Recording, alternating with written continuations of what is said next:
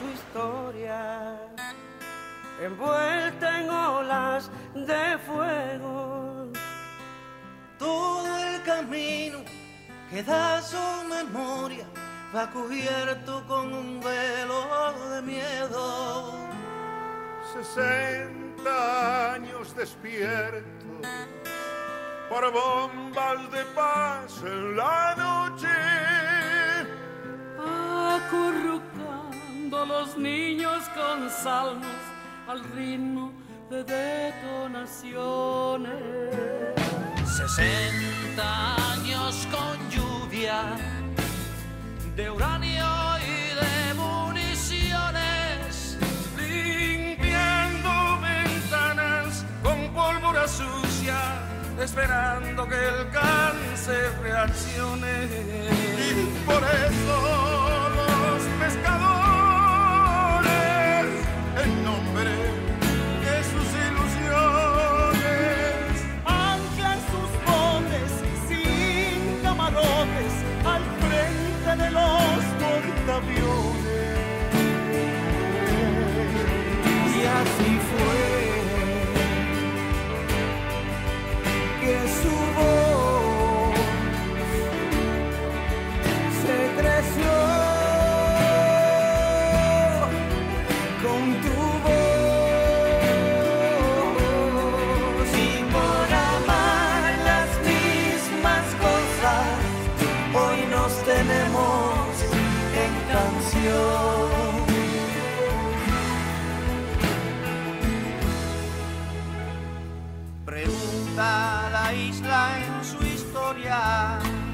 porque han rezagado sus sueños. Tanques en tierra, buques de guerra, han vuelto su cielo pequeño. 60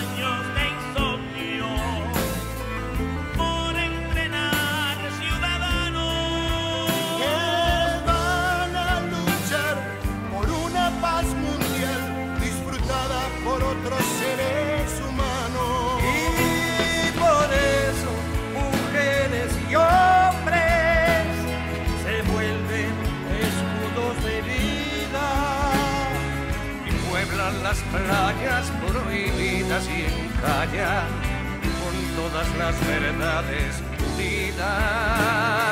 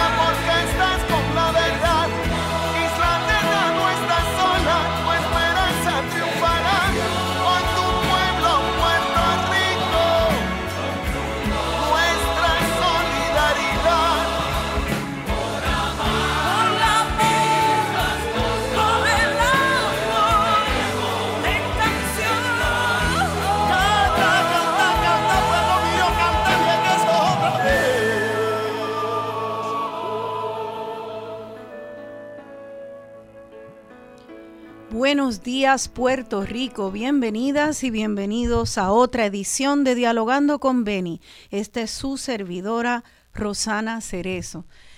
Eh, pues familia, empezamos con esta canción, Canción para Vieques, tan conmovedora, eh, de la autoría de Fiera La Vega y en colaboración con las voces más grandes de la música hispanoamericana. Se hizo allá a principios eh, de este siglo XXI en solidaridad con la lucha para sacar a la Marina de Vieques que bombardeaba a los boricuas residentes en Vieques y nos solidarizamos y fue de esos momentos históricos y épicos donde nos crecimos como pueblo. Esa canción es un llamado a no dejar a la isla nena sola y no la dejamos sola para sacar a la Marina de Vieques. Lamentablemente, luego de, ese esfuerzo titánico, la isla nena volvió a estar sola, con una lista enorme de problemas eh, para los cuales el gobierno, tanto de los Estados Unidos como de Puerto Rico, ha sido criminalmente negligente en aspectos básicos de, los derechos humanos del pueblo de Vieques y también del pueblo de Culebra el, día de hoy vamos a dedicar este programa a, hablar con residentes de Vieques para tener una idea de cuáles son esos problemas y nos vamos a concentrar en un problema que es el que ha estado en la prensa últimamente, que es el problema de la transportación. Y vamos a entender por qué ese problema de transportación es mucho más que solamente una guagua que no llega o una guagua marítima que está tarde. Para esta conversación vamos a recibir al programa hoy a, tres personas. En el primer segmento tenemos al campeón de la lucha contra la Marina, quien fue pescador y se hizo líder eh, de esa lucha y ahora es líder comunitario. Él es don Ismael Guadalupe. Y luego eh, de que don Ismael termine su intervención, vamos a recibir a generaciones nuevas que están continuando la lucha de los derechos humanos en Vieques con Elba Guadalupe y Andrea del Mar Malavé. Ahora me da mucho placer recibir aquí en Dialogando con Beni a don Ismael Guadalupe. Creo que ya lo tenemos en línea. Sí. Buenos días, don Ismael. Buenos días a ti y buenos días a todos los amigos que nos escuchan y a los invitados de Vieques. Gracias, don Ismael, por estar acá. Quisiera antes que nada, y perdona, hacer una corrección. Yo no soy pescador nunca. He sido pescador, bueno, sí, mm. de sueño, ¿no? Mira para este, allá. yo soy eh, sencillamente un maestro más. Mire para allá, pues si usted supiera los lugares en, en la prensa donde yo preparándome se repite que usted es pescador. no, no, no, no soy pescador. Bueno, quizás es pescador de sueños como lo somos muchos. Sí, correcto. pues gracias por la aclaración, don Ismael. Empecé el segmento con esa canción, Canción para Vieques de Fiel a la Vega, que se volvió como un himno de la lucha contra la Marina de Vieques. Eh, en la cual usted estuvo eh, tan activo y fue un campeón de, de esa lucha colectiva. Y, y, ahora, pues, don Ismael, ya, ya, pasado, ya han pasado casi 20 años desde que se fue la Marina de Vieques. Y me gustaría que usted hiciera una reflexión eh, sobre cuál es el estatus ahora de las necesidades del pueblo de Vieques, porque fíjese, esa canción refleja la esperanza que había eh, al, al, al, sacar a la Marina de Vieques. Y yo creo que todo el mundo pensaba, ay Dios mío, ahora ya Vieques finalmente va a ser libre y va a ser feliz. Y sin embargo, la secuela ha sido más difícil. Y yo quisiera, si usted nos puede dar una vista panorámica de esos 20 años y cuál, cuáles han sido las necesidades luego de, de que se fue la Marina de Vieques. Sí, mira, vamos a ver si tú me lo permites. Primero, la Marina no se ha ido de Vieques. La Marina está presente de muchas formas, de muchas maneras. Todavía nos debe a nosotros parte de los reclamos, la devolución de las tierras, más del 15% de esas tierras todavía están en manos de una agencia que lo que hace es vigilar los intereses de la Marina. Todavía a nosotros se nos está prohibido entrar, sobre todo en la parte este de, de Vieques, donde eh, eh, está la mayor parte de la contaminación. Y ese es un asunto que todavía no está resuelto. Tanto es así que la este, congresista Ocasio junto con la congresista Nidia Velázquez han planteado de que se le otorgue un, un, mecanismo que es la, la máquina para la este, limpieza a, a que eso nunca ha llegado y yo creo que fue un error de la de la de la congresista poner eso en manos de la Marina, porque la Marina sabemos que ha conseguido controlar eso la limpieza a través de contratos que ha conseguido. Por ejemplo, este la Marina ha destruido equipos de, de limpieza, ha destruido de ese tipo de máquinas. Tú no le puedes entregar a la misma Marina, a la que es la causante de de que esa contaminación no se haya resuelto, entregar un equipo tan valioso. Yo creo que se la debía haber entregado a una universidad de Puerto Rico o a un ente distinto que no tuviera vinculación con la Marina. Yo creo que eso fue un error y creo que quien lo estuvo orientando debía que lo orientó mal. Pero hubo buenas intenciones de ella, hubo buenas intenciones también de la otra congresista, este, Nidia Velázquez, pero me parece que no fue correcto en términos de eso. Eh, a mí me gustaría un poquito hacia atrás porque es importante que se tenga en consideración que cualquier lucha requiere de que uno se inserte en la historia de esas luchas. Ese fue un elemento importante para nosotros. Tuvimos que batallar fuerte para que la gente entendiera que lo que se nos había vendido en Vieques, como que nosotros, nuestra gente, nuestros padres, habían eh, vendido voluntariamente los terrenos, es una vil mentira. Tuvimos que buscar profesores como este, eh, eh, César Ayala, de una universidad de California, que ha hecho un estudio pero detallado de la gente que sus terrenos eran propietarios de ellos, de todo el proceso que se dio, y eso nos costó. ¿Cómo yo lo sabía? Yo lo sabía por mi madre, porque yo aún todavía, hoy día, hoy día, yo vivo en los terrenos que fueron expropiados donde metieron a mis padres, donde el papá de mi sobrina, el de Guadalupe, todavía, eh, algunos está por aquí nosotros, los Guadalupe, gran parte de ellos vivimos en estos terrenos que fueron expropiados a nuestros padres. Los, tiraron así eh, y este hasta hoy día nos mantenemos. Es importante conocer esa historia porque si tú no tú no entiendes la historia vas a cometer el error de volverla a repetir. Eso es un dicho que toma forma hoy día en Vieques. Entonces, por lo tanto, en el caso particular del servicio de lancha, tenemos que conocer ese, esa historia yo voy a tratar de ser lo más rápido posible. Este servicio nace en el 1919, es decir, que lleva más de un siglo, apenas un siglo con dos años, de que este servicio se estableció. Antes el servicio era a través de barcos que tenían que llegar hasta Culebra para que de Culebra bajaran con el viento y pudieran entrar a la que Mira todo lo que tenían que hacer porque eran barcos de vela. Eh, entonces vino una familia que todavía hasta no hace mucho estuvo viviendo en Vieques, una de las de la este, heredera de esta familia que murió, que fueron en, a Ponce a construir barcos de madera.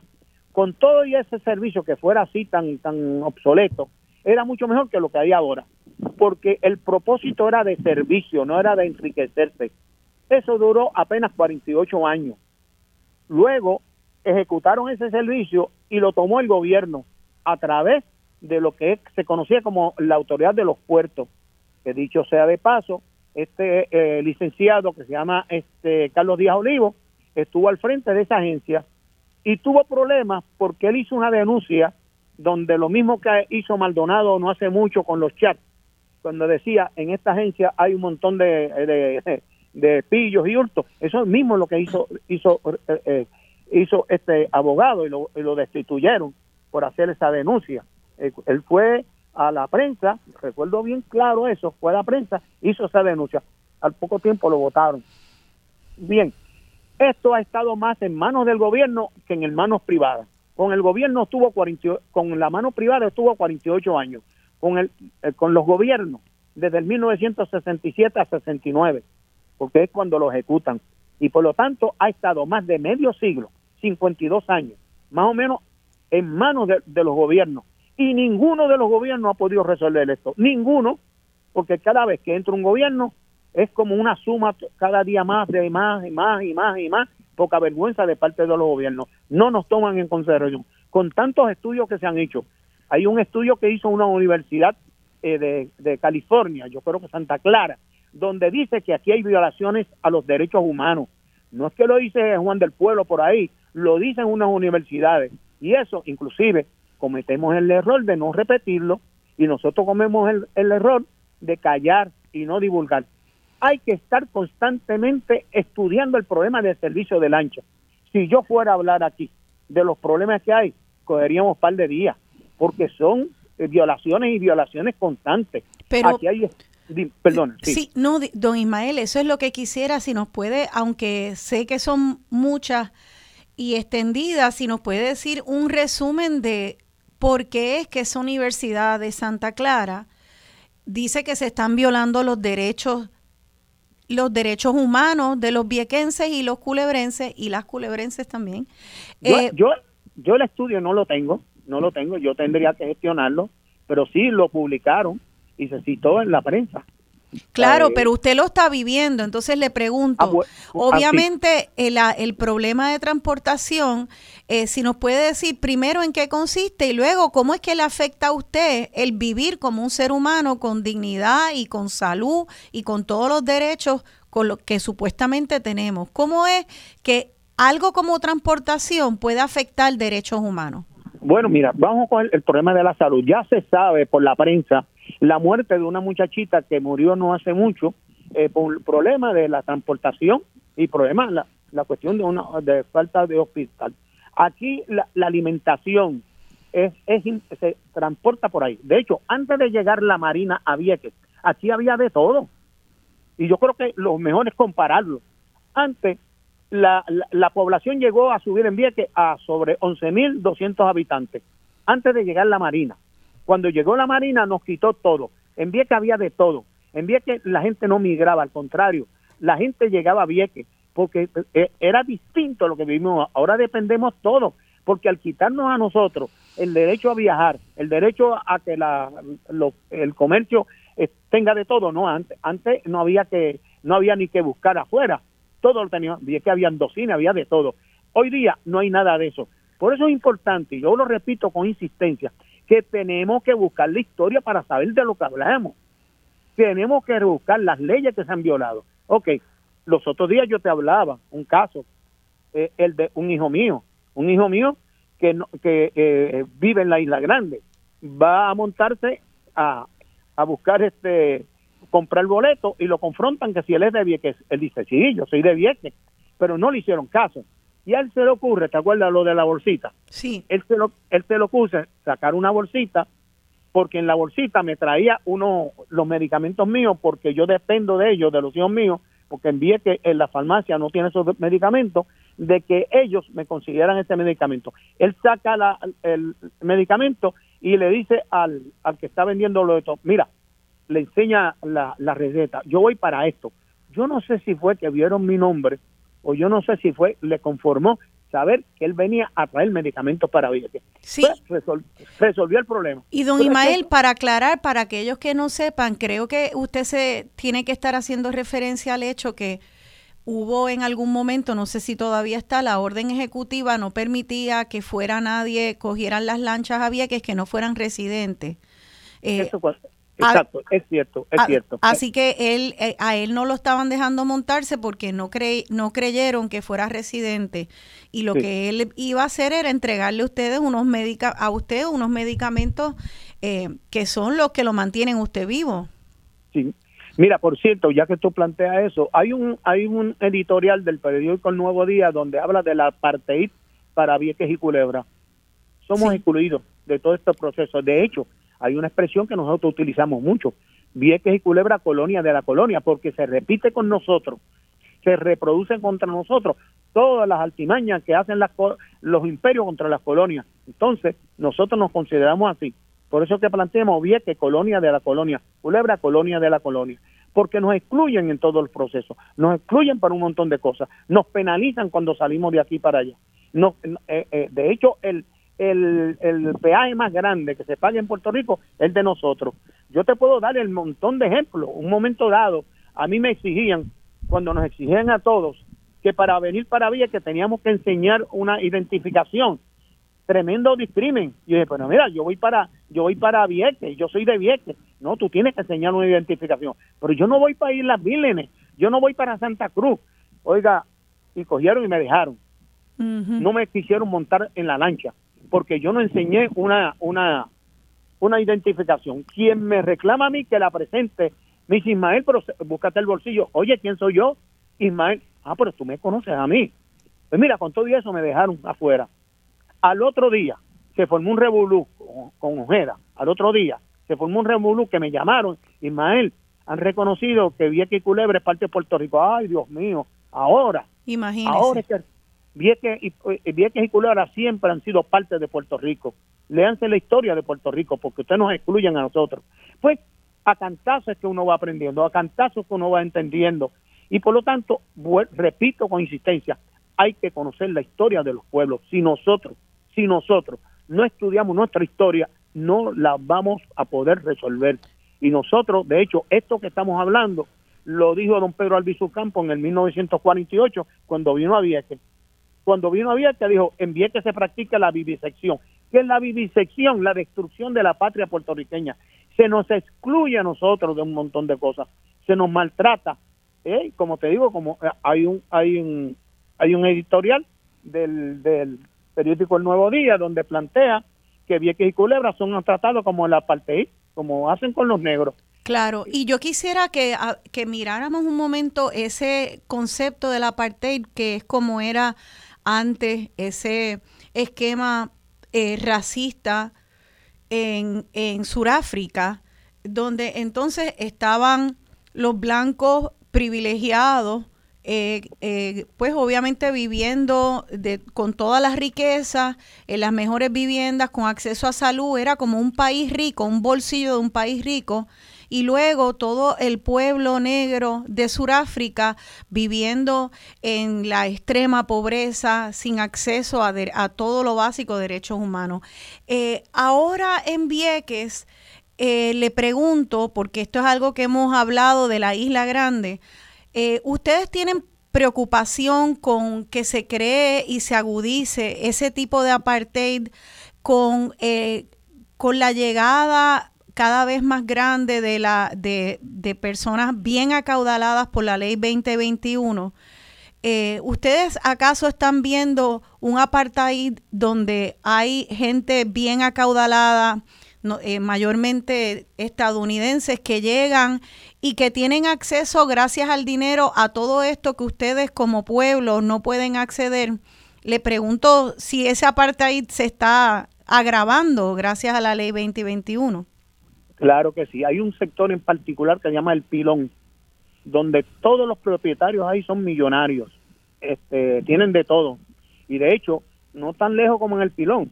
Cuando aquí hubo la situación de la, de la, del, huracán María, aquí había una residencia que llegaba un helicóptero para dejarle la comida a ellos. Nosotros no competimos con ellos. Ellos fletan aviones. Ellos no están aislados. No están aislados. Entonces, eh, pues, estamos hablando también de lo que se llama este, este, el de esto, eh, eh, ay Dios mío, el borro el término que los otros días se estaba discutiendo en un programa y que se va a seguir. el paraíso fiscal. Paraíso fiscal, en que está el paraíso fiscal hace bastante tiempo. Lo que pasa es que está la gente, pues, como yo insisto, hay que leer, hay que leer. En distintos sitios hay paraíso fiscal, en Vieques. Y son personas que llegan a Vieques acaudalados no pagan CRIM, no pagan nada, eh, evaden el pago, mientras el de aquí tiene que pagar permiso de construcción, tiene que pagar el sinnúmero de permisos. Aquí le construyen y le limpian las carreteras y hay que recogerle la basura. O sea, el gobierno tiene gastos operacionales porque darle, darle mantenimiento a las carreteras y llevarle quizás el agua y cogerle la basura. Eso no se es, eso humilla uno, humilla uno. Entonces, ¿no? Sí, disculpe, disculpe que, que lo interrumpa, pero entonces, eh, por lo que usted me dice, obviamente, entonces eh, las personas eh, acaudaladas que viven en Vieques, pues no, no les afecta el hecho de que eh, haya una crisis en el servicio de transportación que no funcione, porque obviamente pueden entonces pagar a billete limpio su propia transportación para eh, poder eh, acceder a servicios de salud en la isla grande o en, en, Estados Unidos, pueden montarse un helicóptero porque tienen el dinero para hacerlo o en un avión privado para buscar su alimento y todas las otras necesidades que pueda tener un ser humano que no pueda conseguir en la isla de Vieques. O sea que aquí, ahí es que se crea el apartheid, entonces, por razones de clase económica. O sea, esto es una injusticia también económica. Y te digo más, inclusive para tú venir por lancha no te piden identificación. Tú no tienes que decir si eres de Vieques, si vienes por avión. Tú no tienes que decir si eres de Vieques, de dónde vienes. Móntate y te llevamos a Vieques. Pero mira, mira lo, lo, otro.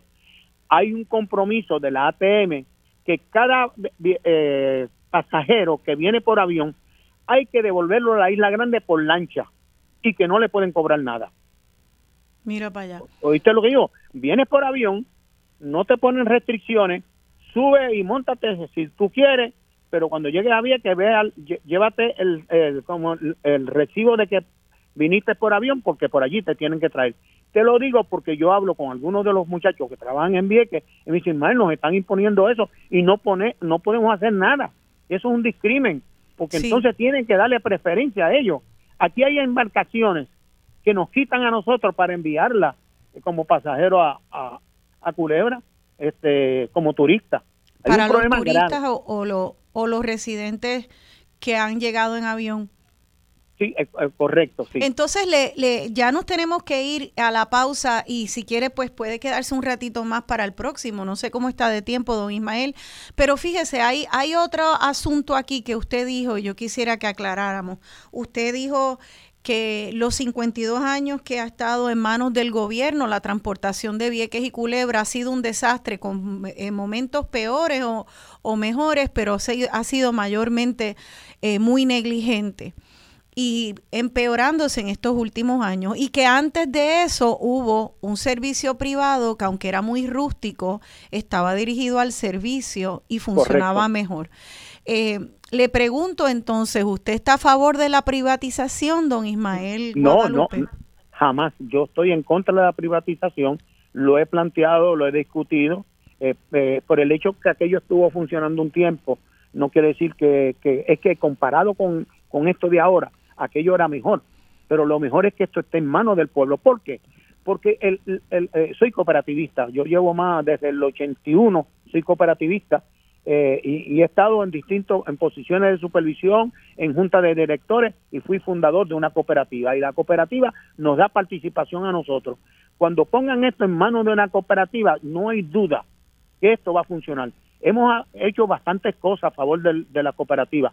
La eh, compañera este, Elda Guadalupe estuvo con nosotros llevándole este planteamiento a la, a la, a la gobernadora. Y la gobernadora nos dijo a nosotros, echen para adelante eso. Estuvimos reunidos reunidos con este, Rivera Chal, estuvimos reunidos también con Johnny Méndez, estuvimos reunidos con, con bastantes grupos, siempre acompañados de Culebra.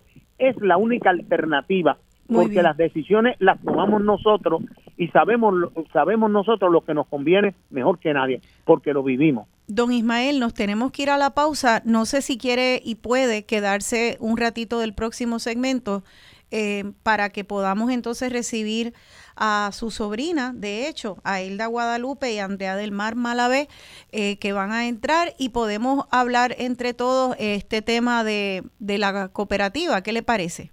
Bueno, estaré un rato, pero después eh, me retiraré. Muy bien. Pero sí, lo vuelvo, estamos. Perfecto, perfecto. Pues nada, unos minutitos. Seguimos aquí hablando de la crisis de transporte a Vieques y Culebra y por qué es una crisis de derechos humanos. Quédense con nosotros, estamos en Dialogando con Beni.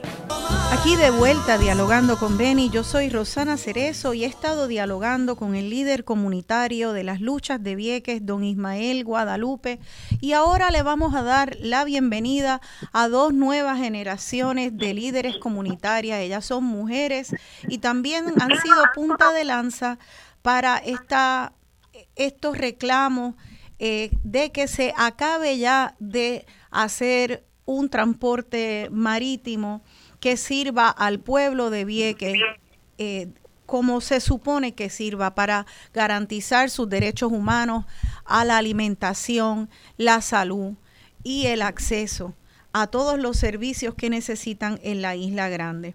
Eh, creo que ya las tenemos en línea, sí, ya las veo, qué bien, estamos en, en Facebook eh, live también. Así que saludos a las compañeras Andrea del Mar y Elda Guadalupe. ¿Cómo están? Buenos saludos, saludos. Me alegro verlas y creo que tenemos todavía a don Ismael en línea. Eh, vamos a ver si él está ahí. Hola, don Ismael, ¿está ahí? saludos a ambas, sí, estoy aquí. Pues qué bien, me alegra muchísimo poder tener a estas tres voces de tres generaciones de activistas viequenses aquí en el programa. Don Ismael, sé que usted se tiene que ir eh, ya prontito, así que usted estaba diciendo una última propuesta en cuanto a el transporte marítimo y, una solución que ustedes ofrecen y es el hacer una cooperativa. Eh, ¿Por qué usted entiende que hacer una cooperativa es una solución a la al transporte de Vieques y Culebra? Mira, primero eh, te dije que porque yo soy cooperativista, llevo más de tres décadas que he sido cooperativista, entiendo lo que es el cooperativismo. Eh, por otro lado, porque eh, aquí no hay participación comunitaria, a nosotros no nos consulta para nada. Este, en el pasado sí nos consultaban, pero ahora no. Todo es impuesto, todo es decidido por ellos. Tienen una junta de directores, que esa junta de directores la podíamos formar nosotros la junta de la cooperativa. Eso, eso asumiríamos nosotros. De hecho, el, eh, el mismo Johnny Méndez en un momento dado ofreció crear una cooperativa, luego se retractó. El señor, este, como el que fue presidente del Senado, nos propuso en un momento dado el cambio de la junta, porque la junta de gobierno es una junta controlada por la por, por, el director de, pues, de, de, de ATM y nosotros entendemos que eso es incorrecto quien tiene que tener ese poder es el pueblo de Vieques. Y para tenerlo en el pueblo de Vieques solamente es posible a través de una junta de directores. Él nos ofreció a nosotros que Vieques y Culebra podían convertirse en la junta de directores y que nosotros podíamos tomar cualquier decisión. Y si nosotros tomábamos una decisión y le reclamábamos algo al ATM, él estaba seguro que nosotros pedíamos que se detuviera el pago o sea, la junta creada por Vieques y Culebra, la propuesta de él, por lo tanto, él no se le pagaba a, la entidad privada que fuera a, administrar el negocio. O sea, por todos los lados que tú lo veas, es mejor para nosotros. Y por otro lado, la supervisión. O sea, aquí tú te encuentras trabajadores en horas de trabajo que lo que te trabajan es una hora y pico, hora y pico, y le pagan ocho horas. Aquí hay trabajadores que se ganan sobre tres mil pesos, pero en horas extras se ganan en un mes 100 mil dólares al mes, ¿sabes? Eso es inconcebible que eso se esté dando eh, y yo sé que a través de la cooperativa eso no se puede dar. Mira para allá. O sea que hay unos malos manejos tremendos ahí en la Autoridad de Transportación Marítimo. Eso es lo que es la ATM. Y yo creo que, que este modelo de cooperativa que, que adelantan y proponen muchos líderes comunitarios eh, es, es, todo lo contrario de lo que usted decía de, el problema de, darle la limpieza a la marina, ¿verdad? La limpieza, darle la limpieza de Vieques a la marina es poner al lobo a velar las ovejas. Darle una cooperativa a los pueblos de Vieques y Culebra es, es precisamente que pastoree el rebaño las mismas personas que este, les afecta y se benefician del servicio y tienen un interés de que funcione bien. Así que hace, hace sentido este, ese modelo cooperativista. Además, añado lo siguiente, que en el modelo cooperativista hay competencia para puestos. Ahora no, ahora es que si tú eres del partido que está en el poder, este, tú entras. Claro, tienes que haber recogido buenos dinero, haber marchado, haber estado con los candidatos para arriba y para abajo. No, en la cooperativa no, en la cooperativa tú abres competencia. Nosotros teníamos, en la posición de la cooperativa Cine Teatro, que yo era el que la presidía, nosotros publicábamos y la abríamos a competencia y lo publicábamos en, distintos sitios. Mire, hay esta plaza, soliciten. Eh, claro, y así de esa manera se despolitizaría eh, ese servicio. Yo creo que lo que pasa en Puerto Rico es que siempre hablamos de que necesitamos una meritocracia y no batatas políticas. Yo creo que los partidos políticos están bien claros de que ellos tienen una meritocracia y es cuánto tú le sirves al partido. Ese es el único mérito que ellos están buscando. Eh, así que la meritocracia tiene que ser para el servicio del pueblo, no del partido y su ganancia. Eh, don Ismael, ¿algún último comentario antes de que se vaya? Sé que se tiene que, no, No, no hay problema. Me voy a quedar para un rato y después eh, me despido. Estamos. Ah, pues muy bien, pues mejor, bienvenido. Bueno, pues vamos a pasar ahora entonces a la participación de Elda Guadalupe. Ella es líder comunitaria también y es una de las miembros fundadoras de una organización eh, agrícola de e, eco, creo que es de agricultura ecológica, si no me equivoco, ahorita ya nos puede contar un poco, llamada Colmena Cimarrona. Y entonces tenemos a Andrea del Mar Malavé, ella es universitaria, así que bien jovencita, y es activista también en este tema de la transportación marítima. Bienvenidas a ambas nuevamente. Eh, pues ya escucharon a don Ismael que viene con esa visión histórica de un luchador de, muchas décadas por las causas de ustedes. Eh, derechos humanos y transportación, fíjense, acá en, la Isla Grande uno eh, se puede quejar que, que la guagua no llega o llega tarde y de hecho es un problema muy grande especialmente para personas que no tienen transportación privada y eso también eh, limita el acceso a salud, a comida, a trabajo, pero cuando hay un mar de por medio, esa agresión a los derechos humanos es mucho mayor. Eh, quisiera, Elda, que, que por favor nos, nos, nos expliques un poco desde el punto de vista de ustedes cómo es que la transportación se puede convertir en una violación a los derechos humanos. Claro que sí. Buenos días nuevamente. Saludos a Andrea, a ti Ismael y a ti también. Eh, no sé si me escuchan bien. Sí, te escuchamos muy bien. Ok. Pues eh, eh, de derechos humanos, hay, yo por lo menos puedo establecer tres derechos ya esto, fundamentales, ¿verdad? Que es el derecho a la libertad de movimiento. Definitivamente el ATM y el gobierno de Puerto Rico nos restringe la libertad de movimiento. Ellos deciden a qué hora nosotros nos podemos empezar a mover y a qué hora nosotros terminamos de movernos.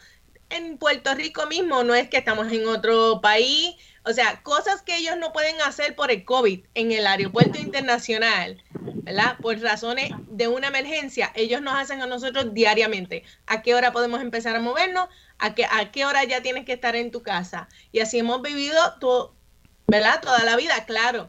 Hay, nosotros entendemos que hay situaciones que al vivir en una isla municipio uno va a sacrificar, por decirlo así. Pero sacrificar tu libertad de movimiento al deseo del gobierno de Puerto Rico y al mal trabajo del gobierno de Puerto Rico de poder utilizar los fondos son dos cosas diferentes. Ese es uno, como dijimos ahorita, el derecho a la salud. Aquí en Vieques no hay especialistas. Por las razones que sean, no hay especialistas. ¿Verdad? El servicio de salud no está en su nivel óptimo por la quizás la cantidad de población, hay unos subespecialistas que realmente no sería viable traer su oficina aquí, aunque eso es debatible, pero no los hay. Así que el derecho a la salud también va por medio del transporte marítimo. Hay personas que, o sea, sabemos cómo están los médicos en Puerto Rico en general, que a veces tú necesitas una cita y te la dan aquí a tres meses. Y da la casualidad que ese día que te toca, que esperaste tres meses, ese día la lancha no sale, ese día no te venden boletos, ese, ese día cambió el horario, no pudiste montar el carro. Las razones son miles.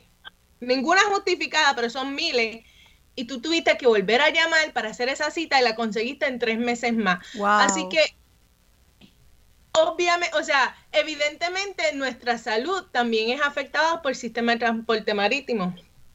Eh, el derecho a, la alimentación, como mencionó ahorita tío Ismael, también esto, un ferry de carga que no salga programado con camiones ya es unos camiones que no llegan, sea con alimentos frescos, sea con gasolina, cualquier ferry de carga que no salga está dejando de entrar algo a Vieques, porque en Vieques, a diferencia de la Isla Grande, se dice, ¿verdad? Los números que se tiran por ahí es que el alimento que se importa es 85%, que es un, una cantidad exageradamente alta.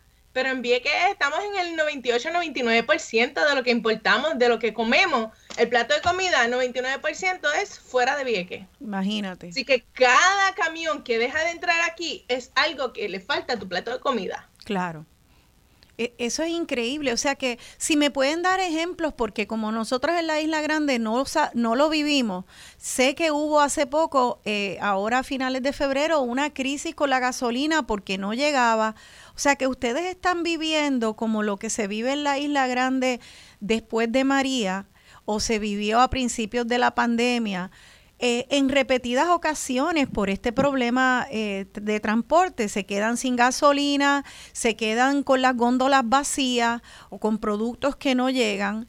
Eh, ¿Qué exactamente es lo que pasa? ¿Que no salen, que salen pocas? ¿Qué es lo que está pasando? Bueno, esta última crisis, aquí después esto, Andrea también me puede ayudar. Eh, esta última crisis es que quedaba un solo, eh, una sola embarcación de carga de la ATM para las dos islas y una embarcación de carga que es privada, que es de Puerto Rico Fast Ferry. Y por las razones que sea, Puerto Rico Fast Ferry, no sé si es por tamaño, por indicaciones del Coast Guard, no, no acarrea la gasolina. Así que ellos tienen un limitado espacio en, esas embarcaciones. Pues la única de ATM esto eh, sufrió de una fisura en el casco, la tuvieron que sacar, nos quedamos con una embarcación pequeña que es la privada para darle servicio a ambas islas. Luego en un momento, además de eso, eh, alega Puerto Rico Fast Ferries que las condiciones del tiempo no le eran favorables para su embarcación pequeña.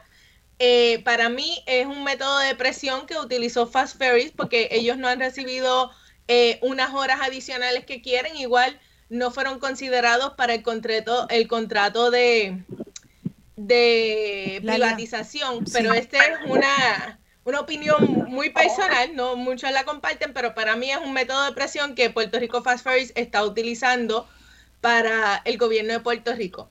Pero por las razones que sean, dejaron esa semana, eh, que fue, eh, coincidió con la semana que Pierluisi vino a, a Vieque, dejaron de entrar troces de gasolina y de alimento, porque solamente se estaba compartiendo una embarcación de carga sumamente pequeña para ambas islas. Cuando Pierluisi llega a Vieques, ya esa situación de emergencia estaba.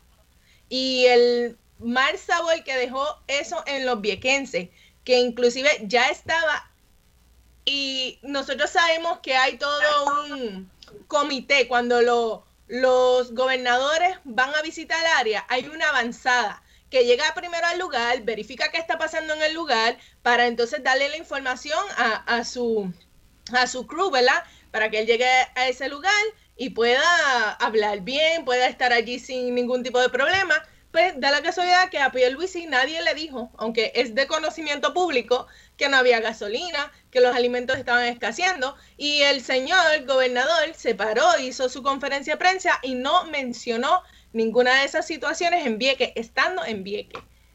Y entonces eso pues desencadenó una serie de eventos que quizás Andrea puede esto ayudarme aquí a, a, narrarlos. Eh, Andrea, eh, eso, eso quiero decir que que llega Luis y ustedes están en un momento donde las góndolas están vacías, donde no tienen gasolina. Creo que me contaron que, creo que fuiste tú en la que había unas filas larguísimas eh, para coger gasolina, igual que, que, no, que después del huracán María. Y en ese, en ese ambiente de crisis tipo post-huracán, llega eh, Pierluisi a la isla y no habla de nada de eso. Es como si hubiera llegado alguien después del huracán María y no mencionara qué es lo que está pasando. Eh, eso es terrible, Andrea del Mar. Entonces ahí tú te activaste como líder comunitaria. Cuéntanos.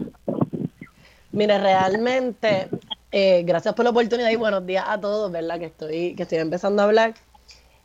Eh, sobre todo no nos lo que más nos molestó acerca de la llegada así asombrosa de Pedro Pierluisi fue de la manera en que llegaron a la isla municipio. Eh, Pedro Pierluisi llegó en helicóptero y se fue en helicóptero. Como mencionó Ismael Guadalupe, es un privilegio que si uno quiere mover a, moverse a la isla no por, no por lujo, sino por necesidad, ya sea por comida, ya sea por salud, ya sea por, por familiares, asuntos familiares, uno se, si, si, quisiera irse en un helicóptero, en un helicóptero podría irse. Sin embargo, no podemos. Sin embargo, el gobernador de Puerto Rico, sabiendo la crisis que está pasando, llegó en helicóptero y se fue en helicóptero. Además de eso, su séquito de personas que lo acompañan ante la conferencia de prensa se fue las embarcaciones de Fura. Se movilizaron más de cinco embarcaciones de la policía y de Fura para movilizar gente que simplemente vino a hacer una conferencia de prensa, cuando en Vieques había gente que necesitaba salir de Vieques. Gracias a Dios no había una emergencia, pero anteriormente, ante emergencias, no movilizan las embarcaciones de Fura porque hay que seguir un protocolo, porque hay un sistema burocrático que se tiene que seguir, porque solamente hay un uso específico para esas lanchas. Entonces, el representante Johnny Méndez y el séquito de, de, la, conferencia de prensa de, de Pierluisi sí pueden montarse en esas embarcaciones cuando no, claramente no deberían, porque eso es para uso específico de ellos y si se podría, tiene un protocolo bastante arduo. Se le preguntó a Johnny Méndez de por qué fue la razón de que se montaron en esas embarcaciones y él lo único que puede decir es que ellos iban tarde y tenían que llegar de cualquier manera. El viequense, el culebrense llega tarde y no hay nadie que le resuelva ni llamar a Fura para que, para que los transporte. Realmente eso fue lo que aumentó todo. Y eh, la conferencia de prensa fue por unas vacunas, ¿verdad? Unas vacunas masivas que se hicieron, en donde no se siguió el protocolo de COVID en las lanchas de ATM. Me explico. Se hizo un llamado a que ya que habían demasiadas vacunas en, en Vieques, la gente de la Isla Grande viniera a vacunarse. En el muelle no se pedía ID, en el muelle no se hacía un conteo como se hizo anteriormente acerca de esta cantidad de personas que caben en la lancha, esta cantidad de personas que podemos venderle boletos.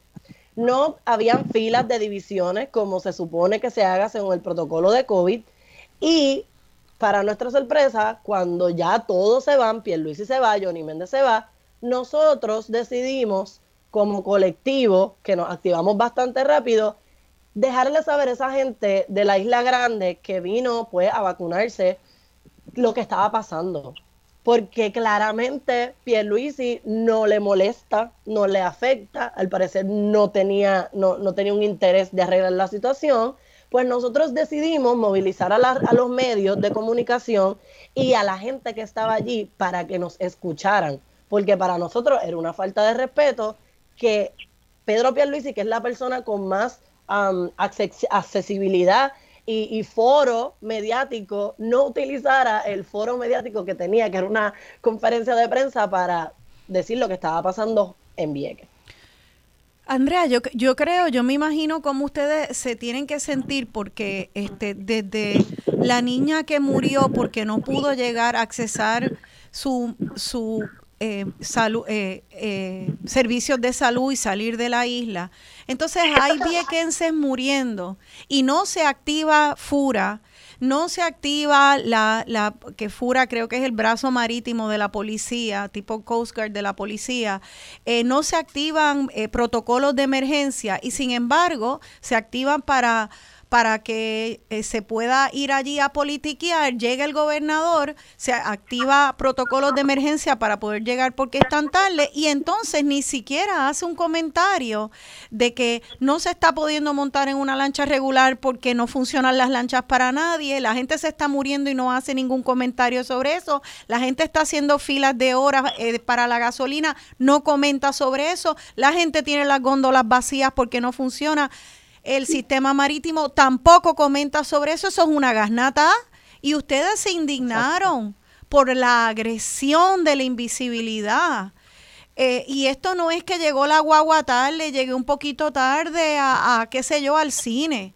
Esto es que no llega el servicio marítimo y entonces me puedo morir o no tengo que comer o no puedo llegar a estudiar o no puedo llegar a trabajar Así que por eso es que yo creo que es bien importante que nosotros aquí en la Isla Grande entendamos que nos tenemos que solidarizar con ustedes. Y les digo a ustedes radio escuchas cuando yo me estaba preparando para escoger temas esta semana obviamente hay tantos temas que uno puede escoger, lamentablemente, mil crisis a la vez, pero me fijé que en este tema de Vieques, cuando voy a la prensa tradicional, lo que veo es que le dan a las activistas y a la gente del pueblo de Vieques unos segundos entre un micrófono, segundos, y luego al gobierno le dan media hora completa y no a la gente que están ahí padeciendo. Si tú oyes lo que dice el gobierno y se los planteo a ustedes para que reaccionen,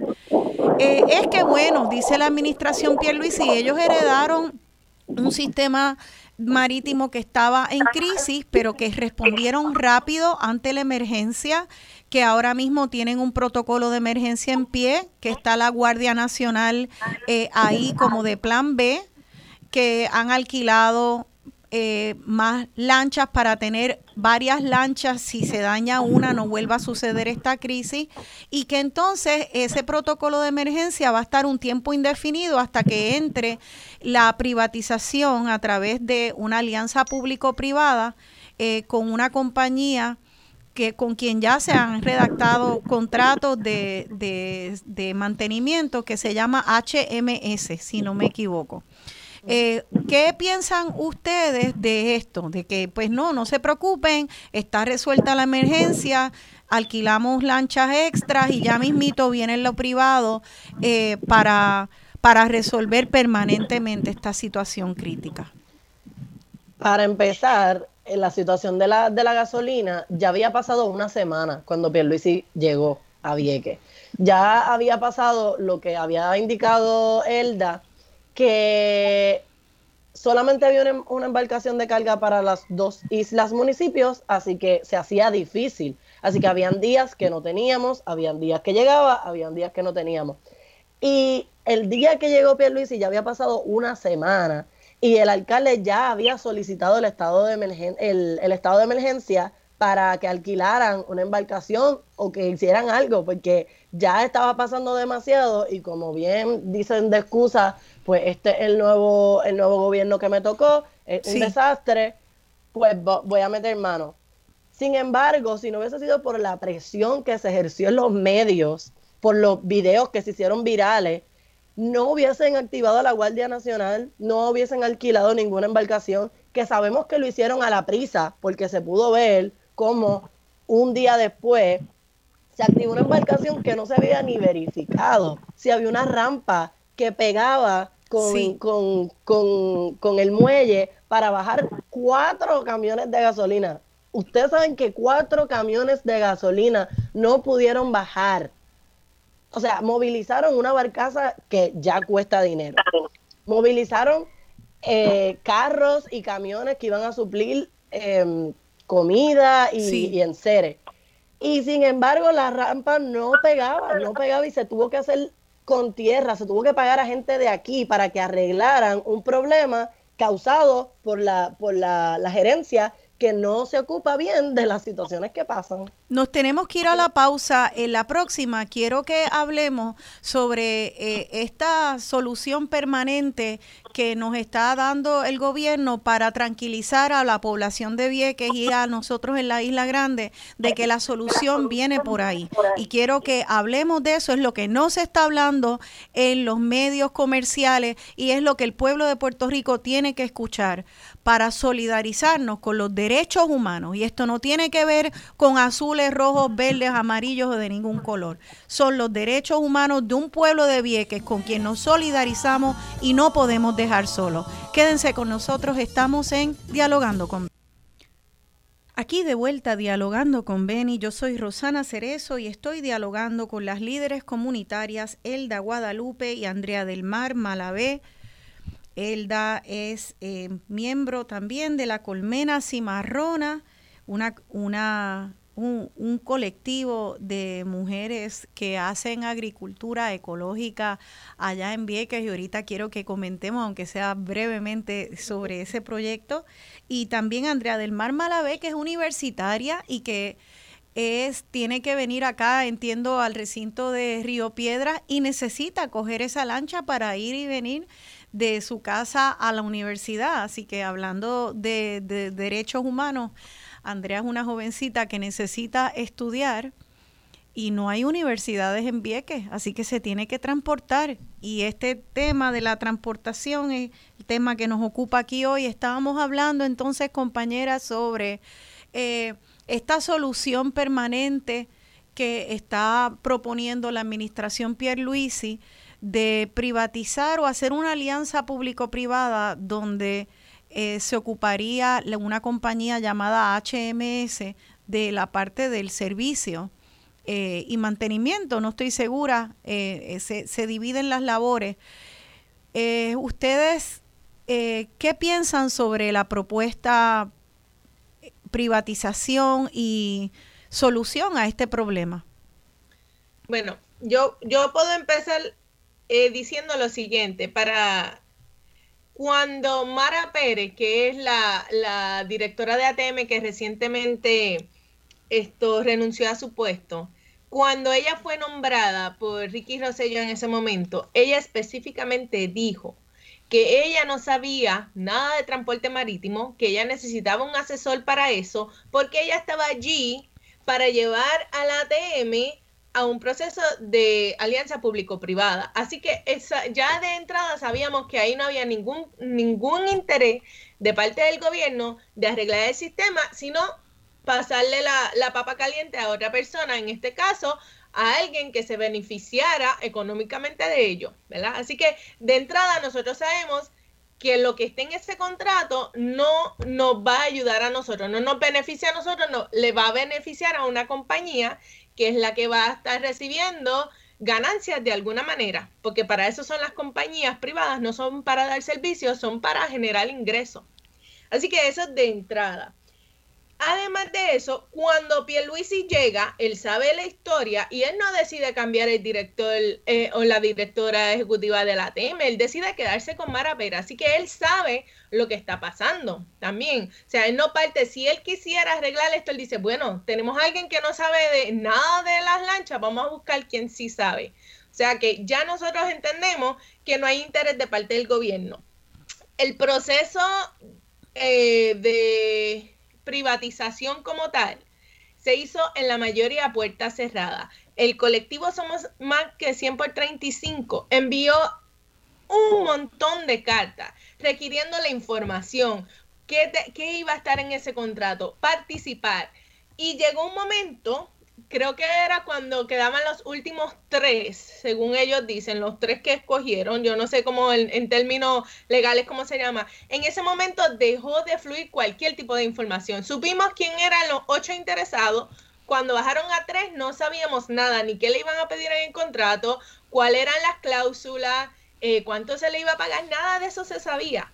Así que se cerraron las puertas y de momento nos enteramos así como de noche a la mañana, mira, ganó HMS y pues nada, y empieza en un periodo de transición. El periodo de transición está en el año 1 hasta el año 3.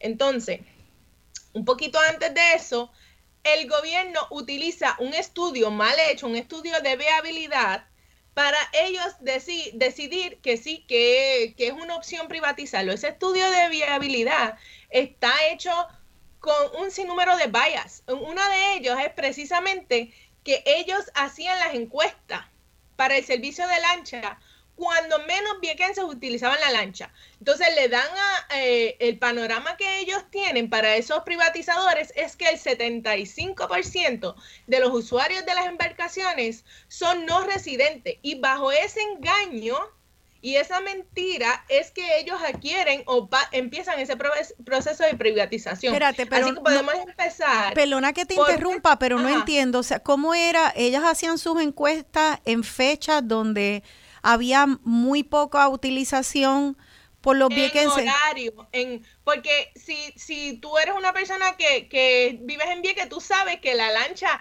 que va cargada de viequenses es la de por la mañana, porque van pasita, como Andrea para la universidad, van a trabajar, van a hacer 20 gestiones y se tienen que ir por la mañana. Pero ellos hacían su, sus encuestas en la que venía de Fajardo o de Ceiba para Vieques a las 9 y ahí tú no encuentras viequense. Claro. Un viequense que esté regresando de una gestión que le tomó de un día a otro, que esté... O sea, que esa fue la información que ellos llevaron a la mesa para esa privatización, que es una mentira, pero crasa. Qué increíble, porque entonces ahí lo que están cogiendo es a la gente que va con la mochilita para la playa. Pero qué chiste es ese. Y bajo ese engaño comienzan a hacer los estudios de viabilidad de la privatización. Incluso una vez ellos vinieron a Vieques a hacer unas vistas públicas.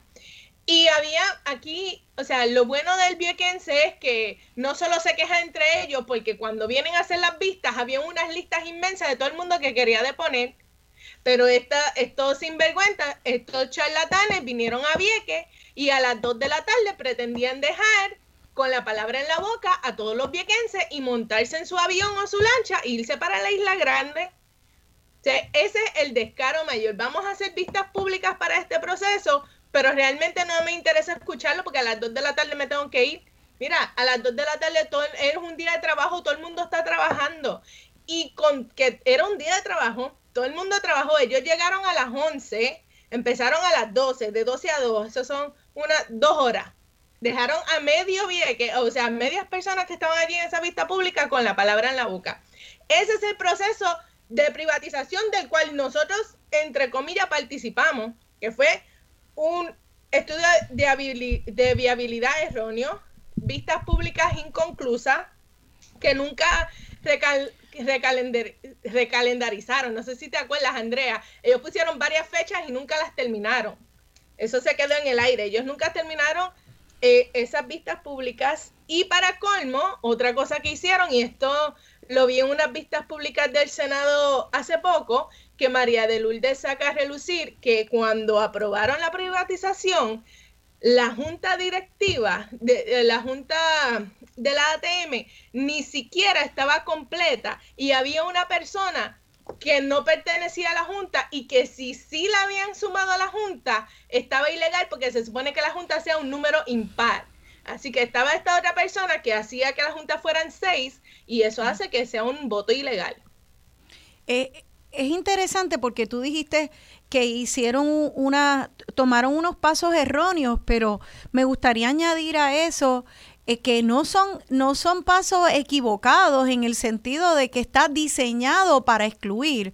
Yo creo que es un diseño muy inteligente el hacer una encuesta cuando sabes que en la hora de la, de la lancha, del viaje donde no hay viequense, para excluir a los viequenses. Es un diseño muy inteligente para el que quiere excluir a los viequenses, poner vistas públicas cuando sabe que están trabajando solamente de 12 a 2 y asegurarte de que no lo hagas en horarios donde la gente está disponible y que quieren participar. O sea que es un diseño muy maquiavélico es diseñado para excluir al pueblo de Vieques. Eh, yo quisiera agregar como abogada también que yo pedí eh, ver el, el, contrato y veo que otro diseño que excluye eh, la transparencia y la participación es que ese contrato, además de que son 800 páginas, bueno, es en inglés es en inglés y no se le está haciendo una traducción ni tampoco un resumen que debería de ser responsabilidad de la compañía si hay interés en que haya participación del pueblo al cual esa compañía va a servir. Porque si yo de verdad quiero dar servicio, yo tengo que de verdad encuestar a los que yo voy a servir. Entonces, pues obviamente todo el diseño aquí, desde el mismo contrato, que es una longa, larguísima, de casi mil páginas, en un inglés muy técnico, sin una traducción, sin un resumen accesible para la población, las encuestas hechas cuando no están los viequenses, la, la farsa de, de vistas públicas te demuestra que aquí hay un interés de cobrar un contrato y no de servir al pueblo ni de escuchar al pueblo a ver cuáles son sus necesidades Ustedes han podido, yo sé que es difícil y son líderes comunitarias como Andrea, que es una joven que está estudiando, Elda que está trabajando y echando para adelante mil otros proyectos, pero ustedes han podido echarle una mirada a ese contrato en inglés de 800 páginas o las han ayudado a poder entender eh, qué es lo que tapan tanto en este contrato de HMS para la transportación pública Culebras y Vieques?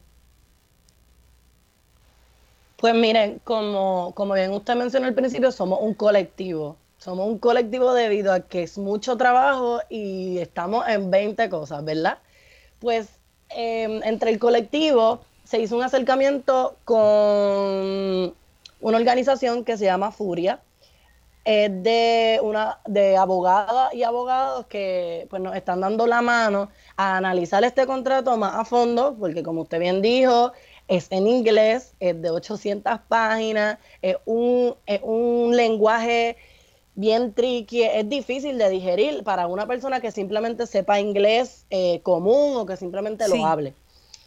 Eh, esta, esta entidad, esta corporación, nos brindó a nosotros un avance de un resumen de lo que quiere decir más o menos el contrato.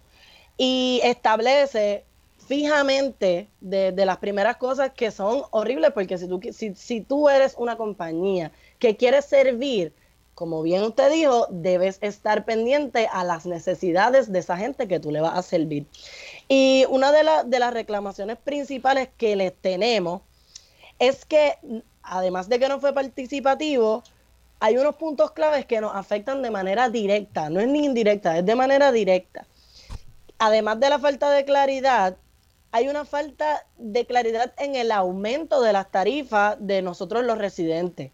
No se ha establecido un número, no se ha establecido un límite de cuánto nosotros tendríamos que, comprar nuestras taquillas. Tan siquiera hay un límite para los turistas Además de eso, no hay una descripción suficiente en los anejos que permiten las proyecciones de los ingresos. Hay unas tablas establecidas, pero no tiene una proyección lógica en la que tú puedas decir, ok, pues esto es debido a que por tantos ingresos de esto van va a haber una proyección de esto. Así que no hay un dinero, no hay un ingreso que sea establecido fijo del que ellos van a, a lucrarse. Está la proyección de un dinero que es millonario, pero no se sabe de dónde sale este dinero. En ningún momento se quiere evaluar, se, requiere involucrar a los residentes para evaluar el servicio. En ningún momento no se ha elegido a nadie cuando él da, bien lo dijo que al principio se les, se les brindó ayuda. Se les dijo, ustedes no saben, estamos aquí para ayudarlos. Vamos a buscar, vamos a buscar opciones, vamos a buscar opciones, nada, cero.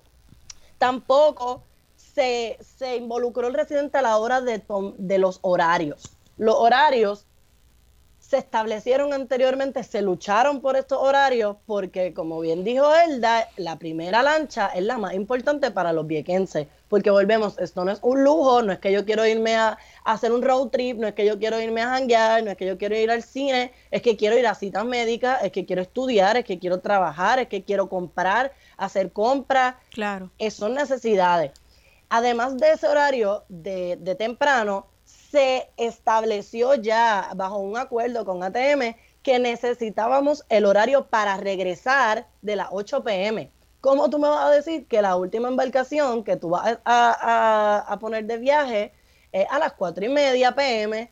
¿En qué momento en un pueblo cualquiera, Fajardo, Macao, Mayagüez, hasta Moca, que es pequeño, uno le establece a la gente, tú después de las cuatro y media no puedes, no puedes, no puedes salir, no puedes llegar a tu casa después de las cuatro y media, tienes que hacer todos tus planes antes de las cuatro y media para poder llegar. Así que ya se, se había establecido que el primer, la primera embarcación, que era eh, viaje, que era a las siete, a las seis, eh, se hiciera con la mayor carga posible y la de las ocho estuviera disponible porque el viejense y el comerciante lo necesitaba. Además de que los fines de semana se necesitaban también carga, que eso fue una lucha que se logró, que, que es gracias a los viequenses que se logró, que se supone que tengan, que tengan una prioridad aquí establecida, porque no fue no fue que se hizo un acuerdo a puerta cerrada, no fue un acuerdo verbal, fue un acuerdo que se hizo con ATM. Sí. De que también necesitábamos esa, esos horarios. Así que ya ahí tenemos tres cosas que son primordiales para nosotros viajar, que no están establecidos en el contrato y que no se sabe nada de qué, cuáles son los números, ni cuándo salimos, ni si en el futuro ellos van a decidir por nosotros. Que eso es lo que estamos pensando. Eh, me gustaría añadir, si me permites a eso que dijo Andrea, sí. que otra cosa es que no hay un, una definición de lo que es un residente, que, por ejemplo, en el caso de las personas que aquí no consiguen trabajo, se tienen que ir, pero tienen a sus viejos acá, tienen a sus viejos, tienen a sus casas y se han tenido que ir a trabajar a otro lugar, pero nosotros no somos quien para decir que ellos no son residentes, si ellos son los que le traen la compra a sus mayores o si los que los buscan para llevarlos una cita, eso no está establecido. La forma en que ellos eh, van igual, van a definir o van a establecer quiénes son residentes, porque esa definición no está, es tú poniendo unos documentos en una nube, unos documentos que fácilmente pueden ser utilizados para estos fraudes, porque yo tengo que subir un bill de eh, mi, mi identificación, algo así. No, no lo he leído, pero es lo que nos han, ¿verdad? Nos han dicho los que sí han leído las 800 páginas y pico. Tengo que subir a la nube unos biles de agua de luz. Tengo que subir, yo creo que son dos ID. Mira, eso, o sea, eso cae. Y, y, y para todo esto, quien va a estar a cargo de esa nube es la, el gobierno de Puerto Rico, que nosotros sabemos que no ha tenido la capacidad y no ha demostrado la capacidad en su plataforma. O sea, y nosotros les vamos a entregar al gobierno de Puerto Rico que tenga una nube, no sé dónde, nuestra información sumamente sensitiva. Vamos, que, Vamos a resumir aquí porque es importante esta definición de residente y es porque eh, el contrato provee que se pueden hacer unas tarifas más económicas para los residentes, así que para probar que son residentes están pidiendo una cantidad de requisitos onerosos de un montón de identificaciones e incluso excluyen a personas que tienen vínculos familiares y que necesitan estar yendo y viniendo aunque su residencia eh, principal no sea Vieques. Eh, quisiera también resumir lo que, lo que han dicho hasta ahora, es que es un contrato que entonces, como no han hecho una encuesta de necesidades de, de, los viequenses, pues entonces no les importa saber cuáles son los horarios importantes para ustedes. la implicación que tiene que no haya una lancha que regrese en la noche, yo no me imagino ni cómo ustedes se organizan, mi gente, porque cómo es que si tiene la última lancha que regresa Culebras y Vieques es a las cuatro y media y ustedes tienen una cita médica y la doctora se tarda, ¿qué ustedes hacen? Tienen que pagar un hotel si no conocen a nadie. Eh, o sea, esto es carísimo para ustedes. Al final, el que no tenga billete, pues sencillamente no puede acceder a, lo, o tiene, se le limita muchísimo el acceso a, la, a servicios médicos y a otros servicios. O sea que esto de los horarios es crítico. Eh, también las tarifas, el hecho de que estos contratos no digan ni cuánto van a cobrar, eh, ya se sabe que pueden subir el precio en el futuro en dos años, no dicen por cuánto, o sea, no están rindiendo cuentas. A mí lo que me está muy interesante de toda esta eh, nebulosa que hay a través con este este contrato y muchos otros contratos también con esta ola de, de privatización es que fíjate ellos son muy privados, todo privado, privado, pero ¿por qué no se tiran al, al mercado libre? Porque en el mercado libre, una compañía que va a estar compitiendo entonces necesita dar un buen servicio para sobrevivir. Es como si tú vas a, un buen restaurante, tú vas a medir cuánta comida te dan, si es buena la comida, si es bueno el servicio. Pues entonces si te tiras al mercado libre, tú pensarías, ah, bueno, pues entonces tienen que, que, que, que velar, la gente va a escoger el mejor servicio, pero aquí no tienen, no responden a ninguna de las dos paradigmas, ninguna de las dos fuerzas, ni a un gobierno que vele que dé el servicio, ni a un mercado libre donde los mismos consumidores sean los que escojan el que le da el mejor precio y el mejor sistema. Este es el mejor de los mundos. Esto es, yo cobro un, un fracatán de chavo y ni el gobierno me pide lo que se supone que me pida para el servicio a su gente que representa, ni el Mercado Libre tampoco me vela porque en las reglas de Mercado Libre con los consumidores. Claro, y a todo esto súmale que la ATM es la que va a costear el diésel de esas embarcaciones. Encima te regalan el diésel, imagínate. Exacto. No, pero que eso, eso es un guiso eh, por todos lados. Entonces, ¿cómo ustedes nos proponen a la gente que no somos residentes de Culebra y Vieques de apoyarlos? ¿Qué es lo que tenemos que estar velando? Porque esto es bien indignante, pero no sabemos cómo apoyarlos. Hay pues, proyectos. antes de entrar a eso, quiero dar un punto que no quedó muy claro y es que el contrato dice que en el primer año ellos solo nos tienen que garantizar cuatro viajes ida y vuelta, ¿verdad? Pero de al tercer año solo nos tienen que garantizar dos viajes ida y vuelta. ¿Ok? Y ahí es donde nosotros estamos, estamos seguros, eso no cumple con las necesidades de nosotros. ¿Qué va a hacer ATM? En eh, vamos a suponer que el primer viaje ida y vuelta es el primero a las 6 de la mañana. Va a las 6, regresa a las 9. ¿A qué hora van a poner el segundo? Si lo ponen a las, a las 6 de la tarde y regresa a las 8, que es uno que se necesita, pero y el de la 1, que lo, usan muchas personas mayores que van, van a su cita y, se aseguran de que el médico esté en Fajardo y que le dé la primera hora de la cita para poder estar en Vieques a las 3 de la tarde. Sí. Pero ¿y si el médico está en San Juan? Y entonces tú sales a las 3, esperar hasta las 6, hasta las 8. O sea, esos dos viajes ida y vuelta eh, es abusivo. O sea que ya, ya ellos están anunciando que ellos ya están anunciando que ah, eventualmente en dos años ellos solamente tienen que dar dos viajes por este fracatán de millones de dólares. Exacto. O sea, ¿cuánto nos vamos a bajar ya a que, a que sencillamente nos sigan aplastando? Es una cosa increíble. Por eso les digo, hay mucha gente. Eh, eh, primero me indigna la prensa, que no las pone ustedes a hablar y lo que están es repitiendo como papagayo que esto es una solución y le dejan al gobierno decir, no se preocupen familia, aquí está todo resuelto, todo chévere. No está resuelto nada. Le tienen que dar tiempo a ustedes, al pueblo que les está afectando a que hable. Así que lo primero es un llamado a la prensa a que hagan buen periodismo, que nunca se entrevista a solamente a los que están interesados y los billetus, que si está en una prensa al servicio del pueblo, que ponga al pueblo a hablar. Tenemos que irnos a la pausa. En la próxima, por favor, asignación, cómo podemos apoyarlos y también vamos a abrir las líneas al público. Quédense con nosotros. Estamos hablando de los derechos humanos de los y las viequenses y culebrenses aquí en Dialogando con Ben.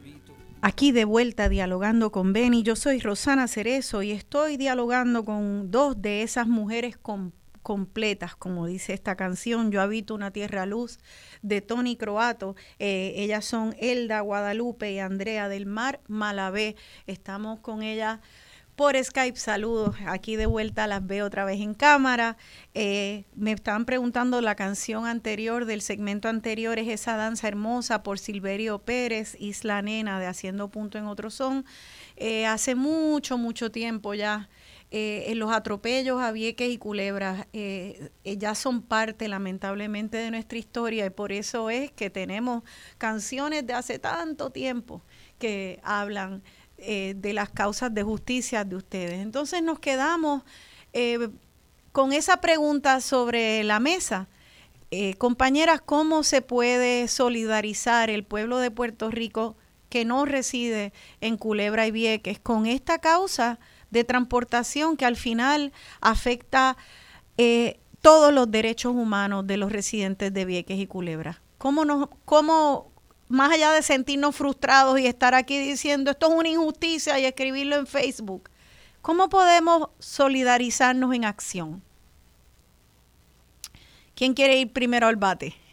bueno, yo puedo, yo puedo añadir que nos dimos cuenta que las redes sociales son bien poderosas, que las redes sociales mueven y ejercen presión. Y realmente lo que yo quiero pedirle a todo, a todo el público que está aquí oyendo, al que está en Facebook, a todos los que, los que, los que nos están escuchando, es que no se olviden de que esto no se ha resuelto.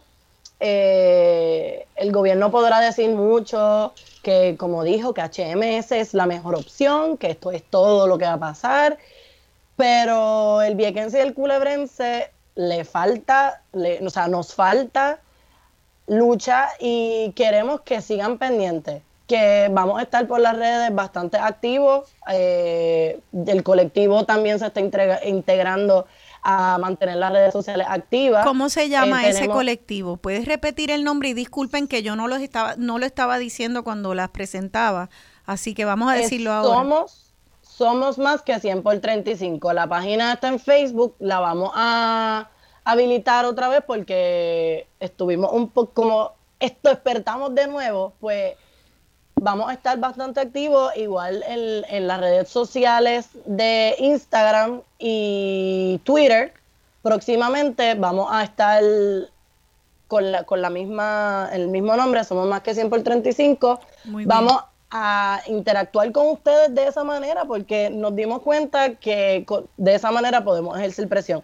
Próximamente, luego, queremos hacer otras actividades en la Isla Grande y sé que, que tenemos apoyo de mucha gente de la isla y estamos súper agradecidos con su solidaridad y empatía que pronto se van a enterar por las redes de todo lo que vamos a seguir haciendo. Excelente, pues le pueden dar like a esa página en Facebook entonces, se llama Somos Más que 100 por 35 y también yo, yo quiero añadir a eso que cuando vean en las redes sociales o, te, o vayan a comentar en la prensa tradicional, sea en cualquier periódico y entran a leerlo de manera digital o ven un video de la prensa de, de televisión, que cuando nos digan, mira, esto está resuelto, ya mismo viene la solución permanente de la privatización, que hagamos comentarios y estas compañeras nos han dado aquí las preguntas, que nos acordemos, son bastante fáciles que les preguntemos en las redes sociales y los horarios, ¿son para turistas o son para los residentes?